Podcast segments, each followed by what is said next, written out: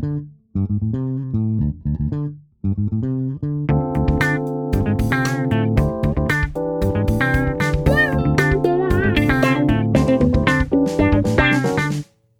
位听众，大家好，欢迎收听爱美讲，我是主持人爱美讲。今天我们再次请到 Alex，我的朋友，也曾经是我的短期的学生。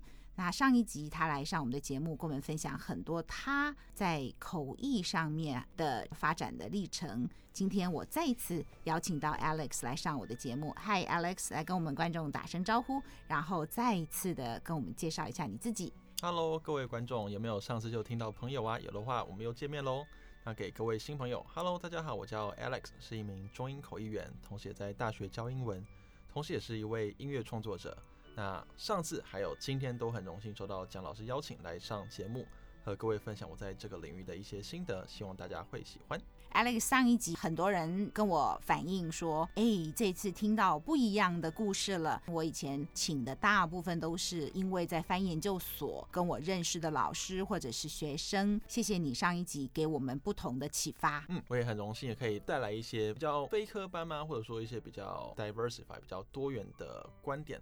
结合对口译的观点，还有可能我自身比较不务正业，或者说有比较多喜欢的东西，那综合这样子，可能带来一些 synergy，带来一些重效给各位听众朋友。哎，你现在有在学校教书吗？啊、哦，在中心对吗？对，还有静怡。对，去学校教书教口译，这又是什么样的一个机缘呢？我真的也是觉得人脉，或者说。滚雪球就是命运嘛，但是当然你必须要有一些让人家看到的东西，那命运机会才会找上你。一开始那个时候是二零一一六一七附近，嗯，对，那时候就是我在中兴大学有认识一些国际关系的老师，然后刚好就是知道说，哦，我好像英文还不错。那那时候他们知道说有一个外文系的老师，他们在找口译方面的助理，那我想说，哎，那我有经验嘛，那就去试试看。那就去帮那位老师做了一些论文啊、研究计划，或者是相关的一些资料整理之后，然后就帮他带过一些课，就是第一次面对大学生。嗯、虽然我以前也是大学生，嗯嗯，嗯，对啊，觉得蛮新鲜的。嗯。那后来那位老师他因为工作的缘故，他调到台北，那就想说，哎、欸，变成说他要找人接他中心的位置。哦。对，想说，哎、欸，那我好像教的还不错，我就试试看，跟系办询问讨论之后，就让我来开这个课。诶，所以听起来哦，如果你不是刚好去做了这个口译老师、口译教授的助理的话，人家也不知道你可以这么做。就是你有帮老师代课嘛？哦，对，或者是至少你在做事的过程，他知道你的个性啊或能力，一路这样过来，你其实蛮积极在帮自己找机会的耶。对，因为现在算是一个全球化时代，嗯，那在这个全球化时代下，真的是每个人都必须尽量的让。自己被看见，虽然其实你可能不知道，嗯、但是我以前算是比较害羞的，跟我一样哎、欸，我以前也很害羞哎、欸，口译改变了我。对，就是以前算是比较害羞或者内向，或者是被动，或者是不擅长与人交际的那种人格特质。但是一方面你会知道说，进入了社会，你就是必须让自己做一些调试。嗯，对，所以就是也会从这方面角度来检视一下自己。除了精进本业以外，那要怎么样去做自己的 branding？怎么样做自己的品牌，嗯、或者至少让别人知道哦，有这个人的存在。你当初做中心大学老师的助理的时候，其实你也没想到会有这么一个机会，对不对？对，对啊，所以我们真的不知道自己努力后来这个机会会从哪儿来，所以你就到中心去教书了哦。对，嗯。然后嘞，那时候也不是只有教口译，嗯，因为可能就是要配合戏班、配合语言中心来开课。除了口译，还有像是英文作文，嗯，大一英文，嗯。那之后如果学校那边课纲调整的话，可能会再开一些什么学术英文啊之类比较不同的课程，但都是关于英文的。后来静怡，后来是去年的时候，二零二一附近嘛，那就是因为就是托蒋老师的福，那时候在在脸书上面就是刚好蒋老师有丢进去说，哎。Alex，那个好像哪个学校静怡，他们在找老师，你有没有认识相关的人选？然后想说，嗯，好像不错，因为在台中嘛，我就来看一下台中有没有什么老师。但是你也知道，台中跟台北毕竟是一个是首都，它的资源毕竟还是比较多。嗯。那台中真的是人比较少。嗯。但是我刚好就在台中嘛，他说，哎、欸，那我就不如毛遂自荐一番吧。嗯，对，然后就跟老师说，哎，老师，那我推荐我自己这样可以吗？嗯，很好啊，听众朋友，我这边要跟大家讲的就是说，很重要的是，我跟 Alex 虽然是推广班就一堂课的缘分，但重点是我们有脸书一直保持联络，所以我就知道他的状况。那我知道他在中心教书，因为我们在推荐人或什么的时候，总也是要推荐人才嘛，不是随便乱推荐，一定要我对这个人有相当的信心，所以。静怡要找口译老师的时候，我想说，嗯，你人在台中又有经验，呃，有经验这件事情对我们来讲很重要。顺水推舟的，那 Alex 就也到静怡去教了哦。对，我刚刚讲到 Alex 他自己很努力之外，他其实在做一些事情或毛遂自荐这件事情是值得我们学习的。从一点又连到下一点，然后。就一步一步这样发展到今天，他有在教口译，他有在做口译。我觉得人脉其实也不单是人脉，我觉得还有创造机会，是我从 Alex 身上学到的。像大家应该有些朋友应该听过，就是 Andy Warhol，他有讲过一句名言。嗯在未来，每个人都有十五分钟的成名机会。嗯，他好像是在一九六七零年代讲的这个话，算是蛮精准的预测到未来目前的趋势。嗯，特别是现在我们看到很多的 YouTuber 或者是很多的网络平台，真的是每个人都有被看见、曝光的机会，就看你没有抓住那个 viral 的瞬间。当然，这个概念不只是在娱乐圈，不只是在 YouTube 上面，可能其实。譬如说像我们这样求职或者是行业工作经营方面也是相关的，就是你真的要让自己成为一个品牌，让让别人知道你的存在。嗯，跟我们谈谈你教书的经验吧。我算是也是一个菜鸟老师啊，就是我也算是刚开始教不久。那教这个的话，也是当然必然要准备的东西，一个是要准备教材，嗯，准备哪些东西要教给同学。那一方面我觉得也是叫教学法吧，就是要怎么样。有效率的来传达这些教材给同学，嗯，我觉得这这两个方向算是我觉得目前要去持续的钻研研究的，嗯，因为像我们会碰到不同的学校、不同的年级，嗯，就算你是教同样的科目，你也会因为不同的受众而必须去调整你的内容，才有办法让你的学生、你的听众好好的吸收。因材施教的概念。因材施教会因为你的学生的不同做出调整，有没有比较具体的例子呢？怎么个调整法？因为我们毕竟是做口译，口译是一个跟市场脉动非常紧密关联的一个工作产业，嗯，所以你当然必须尽可能的找一些时事题，找一些时事，还有就是产业的脉动，你不可你不可能找十几年前流行的东西来说，哎、欸，这个当然经典的东西你会教，嗯，但是如果有些因为口译我们就是做时事，做现代的话题，嗯、那你最近都教什么？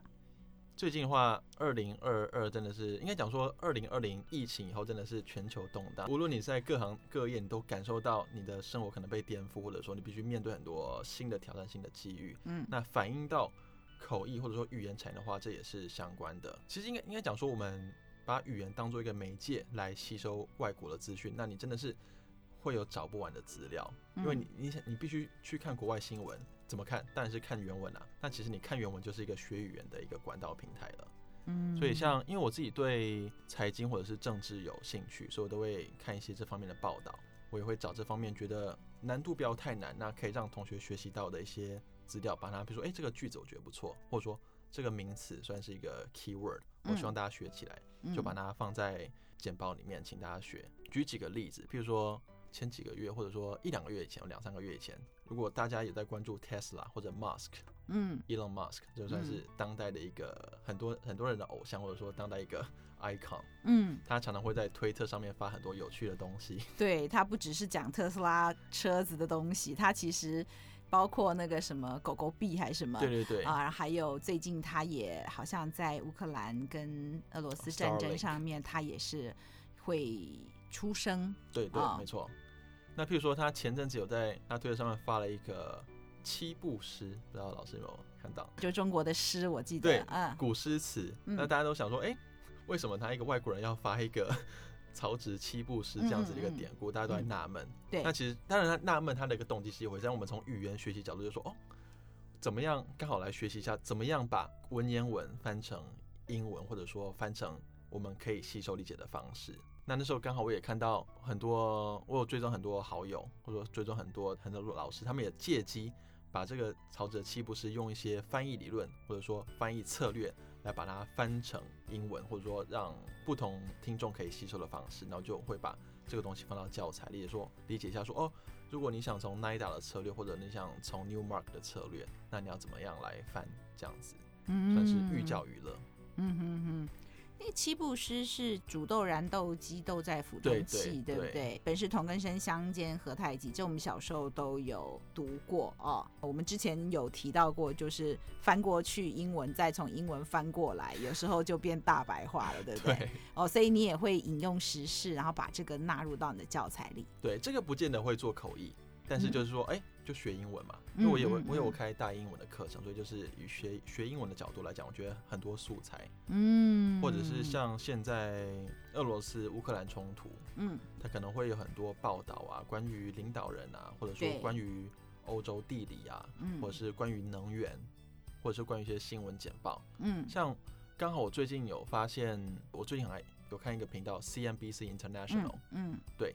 那这是 YouTube 上面的频道，它会推出很多时长大概五到十分钟的短片。嗯，那我觉得那个让同学做 shadowing 也非常的适合。对 CNBC 嘛啊，对 CNBC International，他、嗯、会做很多题材，因为它长度不会太长，嗯，所以不会让学生的负担一下太大。然后它毕竟是新闻播报，所以它的口条会有一定的条理。嗯，对。那刚好我最近这几周。在教 pronunciation and intonation，当然你第一步你要知道每个字怎么发音，嗯，但是你还必须去学会 native speaker 他们是怎么样来发这个句子的，什么地方会上升，什么地方下降，什么地方停顿，什么地方加重音，嗯，对，那我觉得这个是一个让台湾学生很好的一个学习机会。嗯，Alex 老师跟我们分享他在课堂上怎么教的，我听起来他一定是很受欢迎的老师，因为你会把时事纳入。然后把一些有趣的东西加进去，上你的课应该蛮有趣的吧？我尽量让学习活动气氛比较热烈一点，但是这是一个双向的活动。嗯，像我带的有些班级，可能有些同学他比较害羞内敛，嗯，不敢举手，或者说举了手之后比较没有回应，嗯。但是我有带过班级，就是每个几乎很踊跃，嗯，就是每个人都抢着回答问题。那如果要做报告、做分组，或者说要找人做什么作业的话，都会踊跃举手。嗯，像这种，我觉得教起来就会很有热忱。嗯，其实我也蛮喜欢教书。我觉得哦，在备课的过程当中，其实自己为了好好教一门课，然后最后收获也蛮大的。你应该也有同样的感受吧？因为我听起来你备课的时候也是挺用心的哦。对，因为有一种说法就是说，当你有办法把一件概念浓缩传达给别人，你才算是真正懂这个概念。嗯，对，所以我觉得这也算是一个教学相长，就是我借由备课这个过程中，更好的来整理我的知识体系。嗯，来当然是自己温习，也算是重新把自己的脉络梳理一遍。嗯，所以教给同学，他们有学到东西很好，但是其实我身为老师，我身为口译，我也是。再度帮自己做一个温习，做一个复习。不能同意你更多，对我有也是这样的感受。Alex 来跟我们讲一下你其他的兴趣。我也是在脸书上发现你是音乐人呢，来跟我们讲一下这一块吧。说这方面也是不太好意思啊，就是说会感觉自己都会觉得自己尽量不要成为做样样通样样松的那种，但是就是就是想做，对吧？不一定啊，也许样样通样样。不松，哎，刚好最近有发现，就是如果真的要全方位的话，要成为一个叫 T 型人才的一种目标。梯形嘛，我有听过拍型。T T, T 英文字母那个 T。对，就是你必须要懂很多领域，但是你必须在一个领域上面有非常深的钻研。梯形就是很多样，但毕竟还是要有一样是最通的哈。对对对，嗯，这合理啦，因为大家都是二十四个小时，真的很难。所有事情都能够专精嘛？哦，嗯，嗯，来讲讲你音乐故事。音乐算是就很多少年少女从小都会觉得说，哎、欸，这个想做一些不一样特别的事情，听乐就觉得很开心之类。那我也不例外。嗯，就是我是从国中开始弹吉他，对，就弹吉他吧。呃，高中就开始加入热音社，玩乐团。热音社。对。热门音乐是、哦。你刚刚讲吉他是木木吉他还是电吉他？我国中是从木吉他开始学，嗯，那你知道电吉他当然比较帅嘛，所以就是高中就开始学电吉他，电吉他。啊啊啊！对，那就跟朋友组团，然后就很一直就蛮喜欢的。然后大学也是继续玩乐团。哦，哎，乐团呢？那你是吉他手？对，吉他手。你唱吗？我以前高中有唱，但是后来发觉我的声音不够高，所以就不够开，然后觉得我的存在可能比较适合当一个 backing，比较适合当一个吉他，主唱会有更适合更人来疯的角色来担当。那你玩的乐团是有主唱的，还是纯粹是表演音乐呢？有主唱，我们那时候是五位左右啊，就一个主唱，嗯，两个吉他，一个贝斯，一个鼓手，对。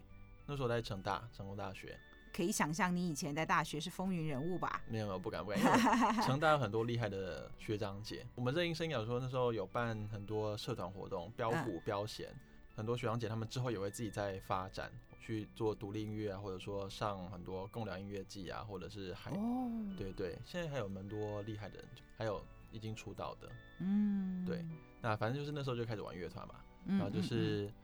那时候组团，但是后来大四面临到很多男生都会碰到的问题，就是兵役。兵役，嗯，对，所以那时候就我就退团了，嗯，然后退团之后，学术关系我就去欧洲去了两年，嗯，算是跟台湾的朋友有些期末，有些脱节。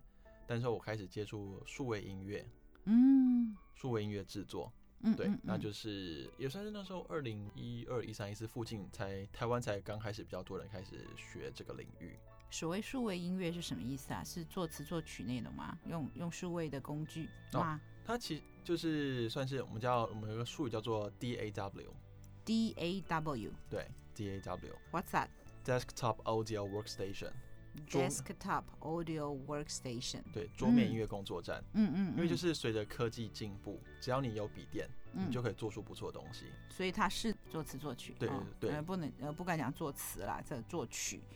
这边就不是演奏的部分，是比较算是幕后部分。但当然，如果你要录东西进去的话，你还是要演奏，把它录进声音里面，就像我们在录 podcast 一样。啊，对。所以你自己也玩乐团，你也写音乐，你学过音乐吗？你音乐的背景是什么？我也不是科班出身。嗯，就是，但是从小有学吧？对，就是我母亲是音乐老师。哦，哎、欸，你家学渊源呢？你上一集有提到你爸爸是从事外交，对不对？对。你念外交。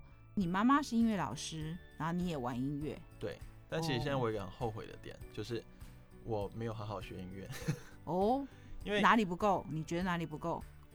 因为你知道，很多音乐老师都会教小朋友弹钢琴，但我小时候很讨厌弹钢琴。嗯，但是你还是有走上音乐路。就国小都会，我们很多家长都会让小朋友学钢琴，钢琴或小提琴，对，来起步。对，那那时候我就比较叛逆，就不想学钢琴，觉得钢琴比较娘娘腔，我想弹吉他。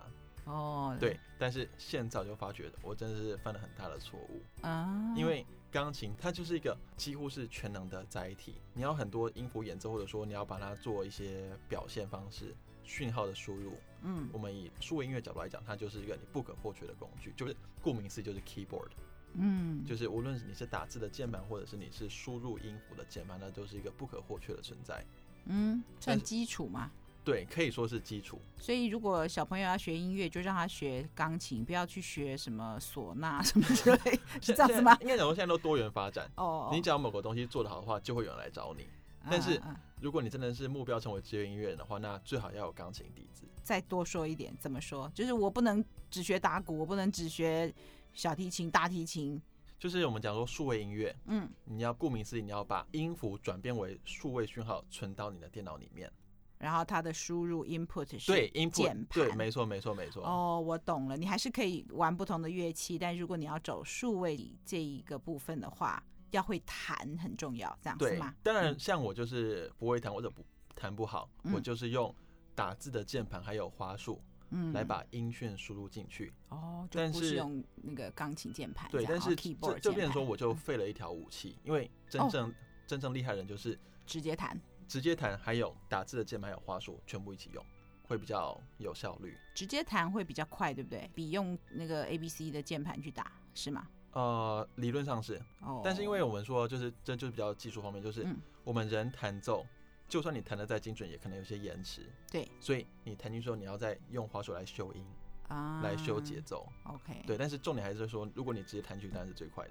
所以这个时候我就不能用吹唢呐的方式或者吹喇叭的方式去输入，可以，那也 可以啊，现那不是都可以 吗？现在现在可以了，以前 以前没有这个技术，但是现在 MIDI 的技术有进步，哦，就是那个音讯的讯号可以让你用吉他或者说我们叫 EWI，嗯，Electric Wind Instrument。Wind instrument，这个叫管乐器嘛？对，就是你用吹的讯号，也可以把讯号吹成电子讯号。OK，所以现在还好啊，那就不一定要学钢琴啊。对，但是刚才是 因为呃呃，刚刚讲到是钢琴作为一个输入媒介，对。但是另外一方面就是钢琴作为一个学习媒介，因为我们讲说全音半音，对，那个全全半全全全半，或者是黑键白键，还有它的音阶，这些都是你用钢琴的 mapping，它的视觉来学习会是比较有系统的。哦，对，我一直举唢呐，就觉得唢呐的声音很好听，很特别，蛮特别。但是就是钢琴的音乐是八十八键是最广的，嗯，对，所以就是你会有一个比较，我们就说 panoramic，一个比较全方位的视野来理解音乐，嗯，对。从很早以前就开始玩乐团，现在还玩吗？有，现在我就是应该讲说，我就是从二零一三一四附近开始做 DTM 哦，就也。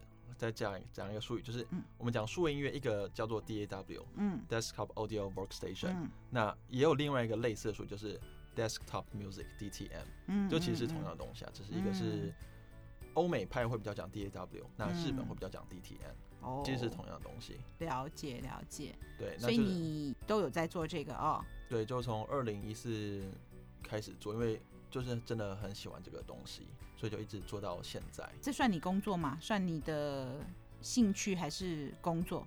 是收入来源吗？还是只要玩高兴的？有，一些已经成为收入了，因为就是从二零一四开始做，就是会也是零星接些案子，不敢说接的很多啦。但是举个例子，像其实其实我是一个动漫迷，我是一个比较日系咖。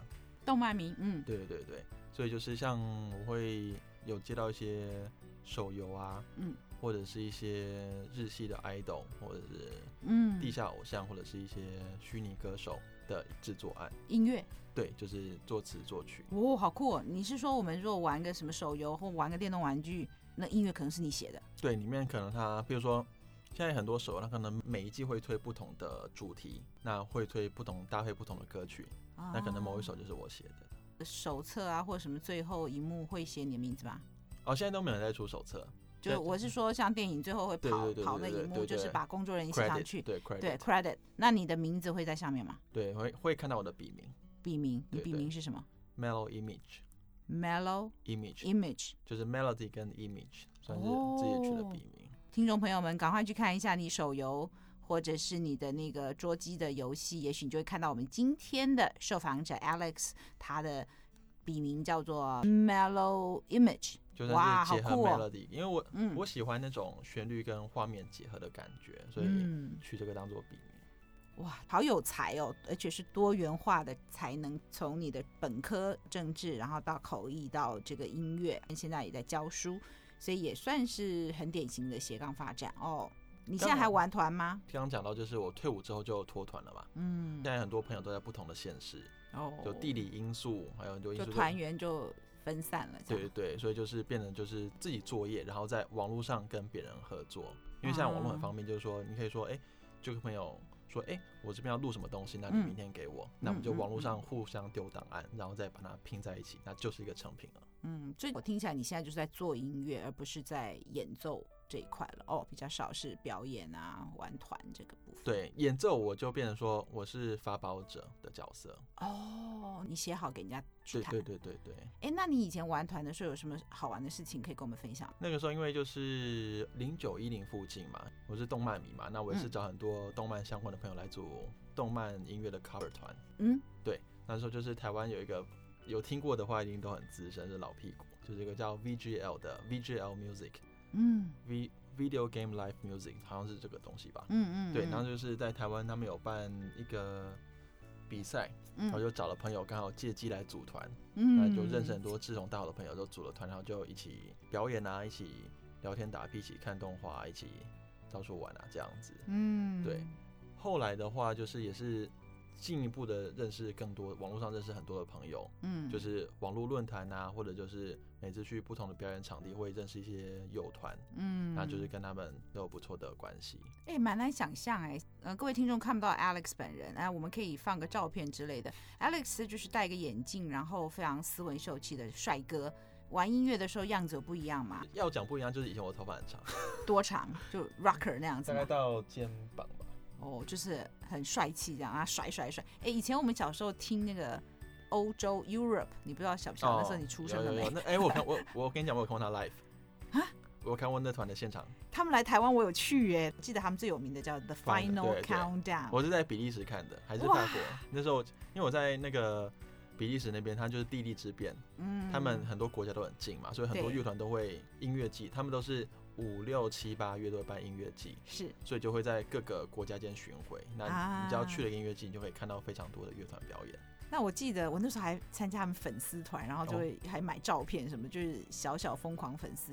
哎、欸，那时候我就觉得说乐团啊，他们一定要头发留那么长吗？就这样这样甩甩甩才有意思，就对。以 以前真的很流行这样。哦，要这样很用力甩甩甩。甚至以前我们有个昵称叫 Hair Metal。哦，Hair Metal。原来如此，对对对，所以你也曾经留过长发，但你你到肩膀还好了，还小 case 哦，还没有像电风扇一样那样子。哦、uh,，OK OK，哦叫 hair metal，哦，就是头发是一个很重要的工具，就对了。八零年代那个风潮，有一个叫做呃 glam rock 华丽摇滚，glamour 的 glam，对对对，就是让你自己在台上看起来越 shining 越好。哦、oh,，然后对啊，那么说好像都穿那种很紧的裤子，还亮亮，有没有？对，就是非常的八零。哦、oh,，那现在呢？现在其实我觉得有变韩风，或者是就是比较变得真是 modern 当代一点。现在可能已经你去看一些主流的乐团或者主流的艺人，他们都比较少留很长的长发了。现在很少了哦。对，譬如说最近很红，如果你去看有个叫有个团叫 Bring Me the Horizon，哈，对他最近跟 Ed Sheeran 合作，是对。那如果你看他们 Ed Sheeran 啊，对对对，如果你看他们造型，大概都是短发，嗯，对啊。那当然音乐曲风还有他们外观都是。会比较现代化一点，那可能某些比较 die hard，某些比较死硬派、比较死忠的话，还是会留长发，但是就是比较比较 alternative，比较少数的。哦，你有过那一段吗？穿紧身皮裤、亮裤，或者是头发烫成那样？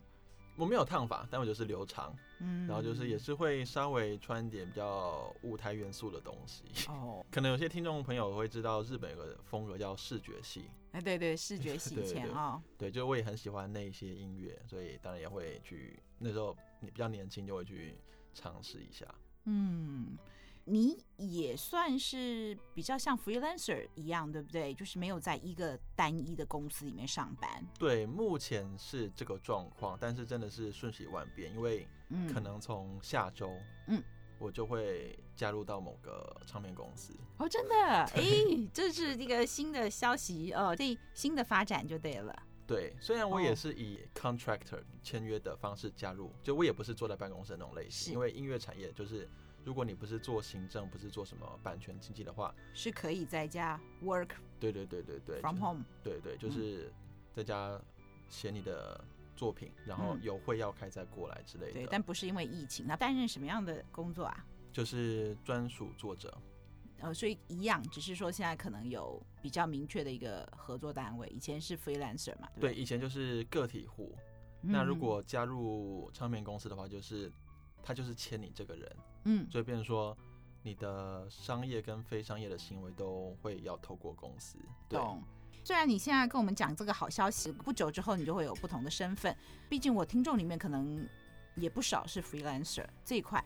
你做类似这样子没有固定雇主的职业生涯有多久呢？其实真的就是从毕业以后，二零一三一四附近到现在吧。虽然之前有短暂过。进过公司做 in house，但是就是蛮短暂的时间。是做什么样的工作？呃，有游戏配乐。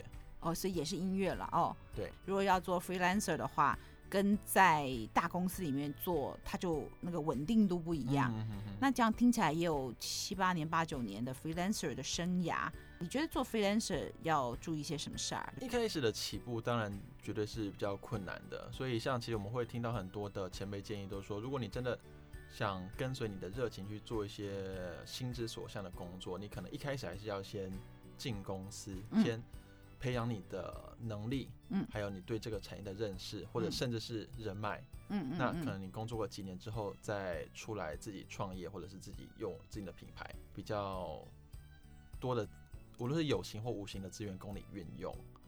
那如果真的是像我有些朋友也是做音乐，就是很多都是接案的，嗯，那真的会比较面临到 financial instability 的状况，嗯，对，就是在收入或者是金流这方面会比较会要多花一些心思去思考，金流方面要多花心思。我觉得如果你要做 freelancer 的话，你自己财务上要更多的规划。你在公司的话，它有一定的退休金啊，或者说。假设生病了，至少还有一段时间是可能还有收入。可是 freelancer 你生病，你收入马上就变零了，所以要自己懂得要买保险啊，或投资啊这些方面。我大概是从二零一六附近开始接触投资理财。投资理财，对，所以有些人可能对这四个字比较会比较敏感，比较反感，因为毕竟是牵涉到金钱，特别是现在诈骗盛行，真的是我们都必须要小心提防。呃，诈骗一定是要提防的，还有包括前面有讲过，爱情诈骗都要提防，还不只是钱呢。不过爱情诈骗最终可能也会骗到钱了啊、哦。好，那个是有兴趣的去前面听爱情诈骗那一集哦。应该讲说财务规划呢，其实你不一定要具备非常专业的证照或者是非常艰深的背景，你才有办法从事。它其实应该讲说，甚至你是家庭主妇，或者说你是一个小朋友，你就必须要对。金钱的管理要有些概念，从储蓄开始，量入为出，这样其实就是非常基本，但是非常终身受用的概念了。储蓄，嗯，对。那我觉得这个其实以现代人来讲，我觉得这这个就跟运动健身是一样的基础。嗯，你必须要有健康的身体，你才能活得长久，才可以去做很多的事情。嗯，那同样的，你的财务必须健康，你才有办法在这个社会上生存下去。它跟运动健身一样，我觉得都是你必须去花时间去。培养去养成，嗯，你当然必须，你想变瘦，你想变壮，但要扎实的花时间去练习，嗯。那在财务管理这方面，你也是要去锻炼自己的心。如果你比较习惯花钱的话，你当然要必须让自己调整成比较可以守得住财的状况，嗯。那另外一方面就是投资，我们都知道投资是长线，我们才叫投资 （long term），嗯。那你要长线的话，当然就是你要必须花时间，才能慢慢把你的本金变大。你刚刚讲到储蓄嘛，就至少要存一一些钱，以备不时之需。万一，譬如说 COVID-19，譬如说 SARS，突然影响到我们的口笔译的案子量大幅减少，或甚至归零了。如果没有储蓄的话，那还真的会担心。如果有些听众朋友，你可能听过概念叫做 Financial Independence，Retire Early，、嗯、叫 FIRE 这个概念。有，我有在别的口译老师的脸书上有看到这个概念。对，那。简单讲就是说，想达到财富自由的话，第一步我们先从储蓄开始讲。第一步的话，我们可以先让自己保有半年到一年的生活费，我们叫紧急备用金。嗯，就是、就是万一收入停止的话，还可以撑半年到一年，是这样吗？对，就是在做投资之前，你必须先确保你有半年到一年的生活费。嗯，要有底。对对对对，要有底。嗯、那在这之后，在这之上，你再去思考。投资要去，比如说买什么标的，或者说投多少钱，让它的时间跨度这样子。嗯，但是投资有风险啊。本来想说多赚一点，不只是利息，结果哎，我那时候一开始投资本来都定存，后来一开始投资就遇到 financial crisis，然后血本无归。二零零八吗？是哇。我有个同学弹钢琴，他就说。原来他那一年都一眼，就是就是他他赚的钱都投资都不见了。那时候还有那个雷曼兄弟啊，还有联动债啊什么的。那我说，那我也意译，就是口译了半天，那个钱就都都赔掉了的感觉，那种概念，这真的也蛮恐怖的啊！就原来定存虽然就只有几趴而已，但至少它是我的钱啊，而且本金一定在啊。可是后来就想试着扩大自己的收益，就反而翻了大船了。对，相信这是很多人比较资深的前辈都碰过的痛。那我还记得那时候我是二零零八，我是大二还是大三？其实我就是真的很后悔没有尽早投入市场。虽然现在是讲是马后炮了，嗯，但是那个时代的年轻人对投资理财的概念还不那么盛行，不像现在很多满街都是少年股神或者是少年少女，都是现在财务资讯通很多了。其实老师刚刚讲到二零零八那时候，如果你以长远的角度来看的话，那个时候是一个 很好的 buy the dip。然后埋在谷底这样。对对，就如果放长线看的话是这样子。嗯，对，就是做投资嘛，所以你要做长线，必须要有长期的观点。长期观点其实就是五年、十年、二十年、三十年，这样才叫长期的观点。嗯，如果你是很多人都会以为我在做投资，但他其实在做投机，甚至是赌博的行为。投机或投资哦，对，就是我们在做投资的话，绝对不要抱有不切实际的妄想。嗯嗯，什么叫做不切实际的妄想？就是短期赚大钱，这就是不切实际的妄想。嗯，那再更具体化一点，就是不要期待你可以几天、几个礼拜、几个月。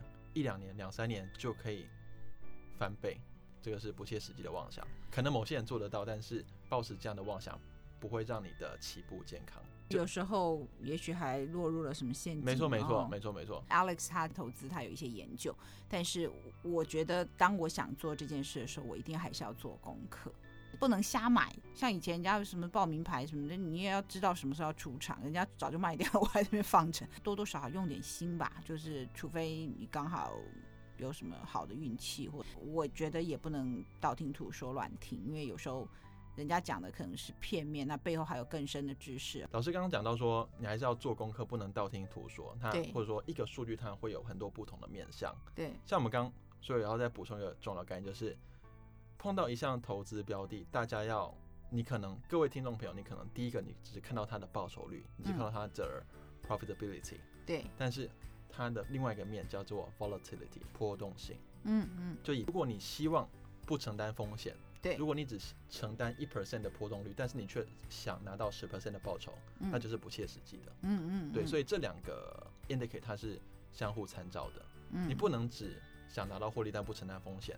基本上风险跟你的获利是成正比的，啊，你想要拿到更多，风险比较高，没错，对不对？没错，没错。所以像嗯，对，就是它的那个起伏会更大，对对对对，你可能大赚，你可能大赔，对。嗯，但是很多人都只看到赚多少的数据，他忽略了他那个波动性，他忽略了风险，嗯嗯，那就是变成很片面的观点，那你就会反而让自己深陷一个险境。嗯，对，所以。无论何时的话，如果有人跟你讲说，哎、欸，这个东西很赚，赚多少，赚超多的哦，那你必须去思考它的风险是什么，嗯，然后自己能不能承担，对，这样是比较全面的。一路这样跟你聊天，其实你有好几次提到品牌这两个字。你说我们现在要把自己当一个品牌，那跟我们多说一下这个部分吧，或者是说你怎么样经营你自己 Alex 这个品牌呢？在这方面，我也真的是持续摸索当中。因为讲到 marketing 数位行销或者说品牌经营的话，真的是台湾有很多商学院背景或者说这方面的专业知识。像我刚起步的话，我也是尽量的去，比如说书店看一下有哪些。自我成长或者是自我经营的方式，先去看一些书。具体来讲的话，就是当然现在网络时代了嘛，所以你可以去经营你的 Facebook 粉砖。那现在 Facebook 脸脸书其实有点没落了，听说呢已经是爸爸妈妈在用，所以小孩子不想被爸妈看到，所以要逃到别的 social media 上面去。对对对，所以但是我呃我也不是我也不年轻啊，我也 对啊，就是它还是有它的载体存在了，所以就是。要多方面经营，你可能比如说你有同样一篇内容，嗯，但是你必须 po 在不同的平台上面，嗯嗯，所以你可以比如说把脸书当做是一个支部，嗯，然后如果你想写比较长的文章的话，你去开一个 blog，嗯，比如说 blog，嗯，Google 的 Blogspot 或者是不同的 me，现在有个 Medium，有一个 Medium 的网站，现在很多人会在那边写文章，对，或者是很多脸书以外第二代应该就是推特了吧，嗯，推特比较适合发一些短文章。对。对，那现在又很流行 podcast，对，嗯、所以你可以上个 podcast 在 Spotify 或者是 Apple 上面，嗯，对，IG 就比较是照片，对不对？对，比较多是照片，但是好像也会有厉害的人把它照片结合文字媒体之类的，像就以英文方面来举例，嗯，譬如说像我有认识一些经营英文品牌的人，他可能就会每日一字、嗯、每日单字，对，做个图，对，然后。重点在于说，让你持续每天都有新东西出来。电脑演算法就根据说有没有 po 新东西来决定谁看得到你的文章这方面。所以你越认真 po，别人就越容易看到你，对不对？有这样的方向，或者说你可能要去买广告，因为他现在就是这些公司其实一直在变，他就是逼你花钱买广告，或者逼你去接触目标客群之类的。嗯，就是说你越想要被排在那搜寻结果越前面，其实有时候甚至是要花钱买的。对对对，SEO、嗯、Search Engine Optimization。SEO 对对，所以很多像这种，就是尽量网络上能做的平台，呃，平台都多去接触。那 YouTube 也是，现在很多 YouTuber，、嗯、他可能就是把原本文字的内容，他可以文字内容写在 blog，嗯，但他想拓展喜欢听声音、喜欢看影像的人，他就同样把文字内容拿来 YouTube 拍片讲一遍。像现在。嗯台湾很多厉害 YouTuber，他们都在做这些事情。嗯嗯，嗯，对。那网络平台是一回，就是一个面向。嗯。那其实应该讲说，很多人他都想要做到流量变现这个这个东西。嗯。对你怎么流量变现？就是从流量当中你会有收入的意思吗？对，就是比如说把你的有多少人追踪你，嗯，你有多少播放数，嗯，把它当做是一个转换的指标。嗯。譬如说，假设你想去出版社出书，对，他可能现代人可能第一步先看你粉专几个追踪，如果你没有一定的追踪量，他可能就不会跟你合作。那你跟他合作之后，你就是互相帮忙，你有出书的媒介，那在他得到了你的观众群，买他的书，对，对，那你也让借由出书这件事情，让自己的粉专再成长，嗯，嗯，那可能之后就会有人来找你上电视节目或者是之类之类的，那这样子一步一步上去。那你在经营 Alex 这个品牌的时候，你是打这个音乐人的身份，还是打口译员的身份，还是老师的身份，还是什么身份？因为有些人他的不同面向可能是不同面向，但是比较关联比较紧密。但是像我这样，可能就是做口译的不会想到，哎、欸，这个人会音乐，那跟我音乐相关的比较占，目前不会想到我做口译这方面的。就这几个行业是比较没有相关的哦。对，所以我就会用，比如说。不同的笔名，嗯，来做不同的网站，至少先把网站做出来，然后不同的识别就对了。对，对，对，对于那一块的听众受众来讲，他不是同一个人，你不是一个 Alex 去具有这么多多重的身份。对，比如说像你在我的音乐上面，可能就会看到我用 Mellow Image 自称。有，刚刚有讲 Mellow Image 啊。对，所以就是至少第一步，先把你的数位平台都先做出来。嗯，数位平台是一回事，当然现场你还是必须要。多参加活动，幸好现在疫情稍微缓解了一点，嗯，所以活动慢慢的回来。所以像如果有机会多参加讲座啊，或者是各式各样的活动的话，就是尽量去现场，可以去跟讲者、跟主办单位攀谈之类的。嗯。回到口译，刚才一开始二零一三一四一五附近的话。也算是拓展人脉，或者说多认识大家。如果台北有些讲座或者是一些演讲老师之类的话，我也会尽量的从台中到台北来参加讲座。一方面是听他的资讯，一方面也是让人家就说哦，有这个人存在。嗯嗯。那或者是音乐的话，之前我主要是做歌曲为主，但是也会接触一些配乐的东西，就是无人声的东西，所以也会去报名一些课程。一方面去学东西，一方面也是让人家说哦，有这个人他可能做的还不错，那以后就可能会有合作机会。平常我们去参加演讲是为了学习，这样听起来也许一样重要，或更重要的是 make yourself known。对，就是算一半一半吧。就是当然你会去听一项演讲，当然必然你觉得那个东西有你可学习之处，嗯，但是你吸收了之后，你还是要回到你本身，说怎么样把它产出。你有了 input 之后，那你要怎么样利用把它 output 出去？从 Alex 例子，他刚讲这些，具体来讲就是。如果不是因为我有在 follow 他的演书，知道他有在教书，知道他有在做口译的话，我可能就不会去问他说，哎，要不要去静怡教书？其实我那时候我记得我是问他说，台中地区有没有人可以推荐，然后他就说他可以，也是其中你这个品牌建立的一部分，对吗？对，所以就是真的是要多多做活动。那当然，多做活动前提是。你你必须让自己具备一定的基本功，这样你上场打击，嗯，你才会有那个实力可以展现出来。刚好昨天，因为我最近在也是准备音乐履历方面的东西，嗯，刚好我昨天看到一个我觉得很不错的譬喻概念跟大家分享，嗯，好像有一个叫做 The Jeremy Lin Principle，然后林书豪法则，或者是反正就是相关的概念。Jeremy Lin，对对对，他意思就是说，他一开始是板凳球员，对，但是板凳球员就不用练习吗？还是要练，还是要练习。那么练习就是等待他上场可以发挥。他虽然平常不会上场，对，但是他还是要练习，免得哪一天派你上场你就出彩了。对，那反过来讲，如果你有掌握好的话，嗯，以后你就变正选，以后就变成你的主场。嗯、对对对，我也有也有类似的想法，就跟学生说，平常要好好栽培自己，训练自己，机会来的时候，你就可以很开心的把机会接住。可是如果你平常都不好好栽培自己，就算机会到你头上，你也只能眼睁睁看着它从眼前飞过。就是你讲的这个 Jeremy Lin 的譬喻，譬喻啊。因为代打这个机会，就是你很难期望 second chance。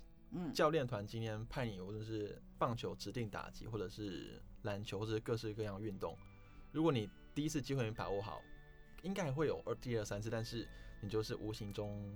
消磨了那个机会，砸锅一次就没有。这个也是我在口译课上常常讲的一个倒吃甘蔗的状态。你有一就有二，有二就有三，就是你做得好的话。但是一样的，你砸掉一个的时候，至少这一个客户不会再给你第二个机会。我们其实有很多共同的经验、共同的想法、共同的体悟。对，嗯，非常谢谢 Alex 今天再次来上我的节目，来跟我们分享了好多不同面向的你的生活经验、工作经验。最后，你还有没有什么要跟我们观众说的呢？像我自己，如果是去听别人演讲的话，我比较觉得要要效率，所以我会期望讲者他会有一个东西是让人家可以吸收一个 take away。嗯，那我也希望，如果我今天这段 podcast 节目有什么 take away 的话，可以跟我分享的话。我希望让大家记住，让时间成为你的朋友。让时间成为你的朋友，怎么说？让时间成为你的朋友，这个有两个面向。嗯，第一个面向就是说，特别是年轻人，你会觉得说，哎，我现在才十几二十岁，你好，我们好像还有很多时间可以用。但是你这样去想的同时，你可能就无形中会让自己养成 procrastination，拖延。拖延。对，所以就是无论你做任何事情，都要尽早开始。嗯，尽早开始。像、嗯、相信很多朋友也听过一万小时的努力。一万小时的修炼，对，一万小时的修炼，并不是什么鸡汤或者玄学，真的是，如果你想在某个领域做出钻研的话，你真的是要投入非常可观的时间资本跟努力，尽量趁年轻，你还有时间可以努力的话，就尽早开始培养。嗯，这是第一点。如果你想发展你的专业技能的话，就尽早开始，而且要有系统、有效率的学习。像以前的人，他可能比较不知道 how to learn，比较不知道学习方法，可能会花比较多时间在摸索，或者是误打误撞，走冤枉路啊。对，但是现在资讯发达，很多线上课程，或者说很多人可以教你怎么学习，那其实就是提升我们学习的效率跟进度。嗯，那当然还是要花时间，但是会让你更有效率的来学习一件事情。嗯，所以让时间成为你的朋友，尽早开始学习，无论你要做什么什么，无论你是要做。口译，或者是音乐，或者是各行各业的努力，都是尽早开始。嗯，那第二个层面就是我们刚刚讲到投资，或者说财务自主，一个现代人，你总得面临到这个面临到这个议题。嗯，那也是要尽早开始，因为投资这件事情就是顾名思义，就是你投入一定的资源，然后去酝酿，期待未来带来更多的回报 （return）。嗯，那么这就是一个需要时间的过程。嗯。谢谢 Alex 再次上我的节目，给我们讲了很丰富的内容。以后还有机会有更多的想法、更多不同的体验的时候，再邀请你来上我节目哦。好，谢谢，很高兴跟各位听众朋友云端交流。虽然我看不到你们、听不到你们，但是我觉得这是一个很棒的体验。谢谢，那也谢谢各位听众今天的收听。我是主持人艾美奖，欢迎各位下次继续收听我的节目，继续做我的一家人翻译的译。拜拜，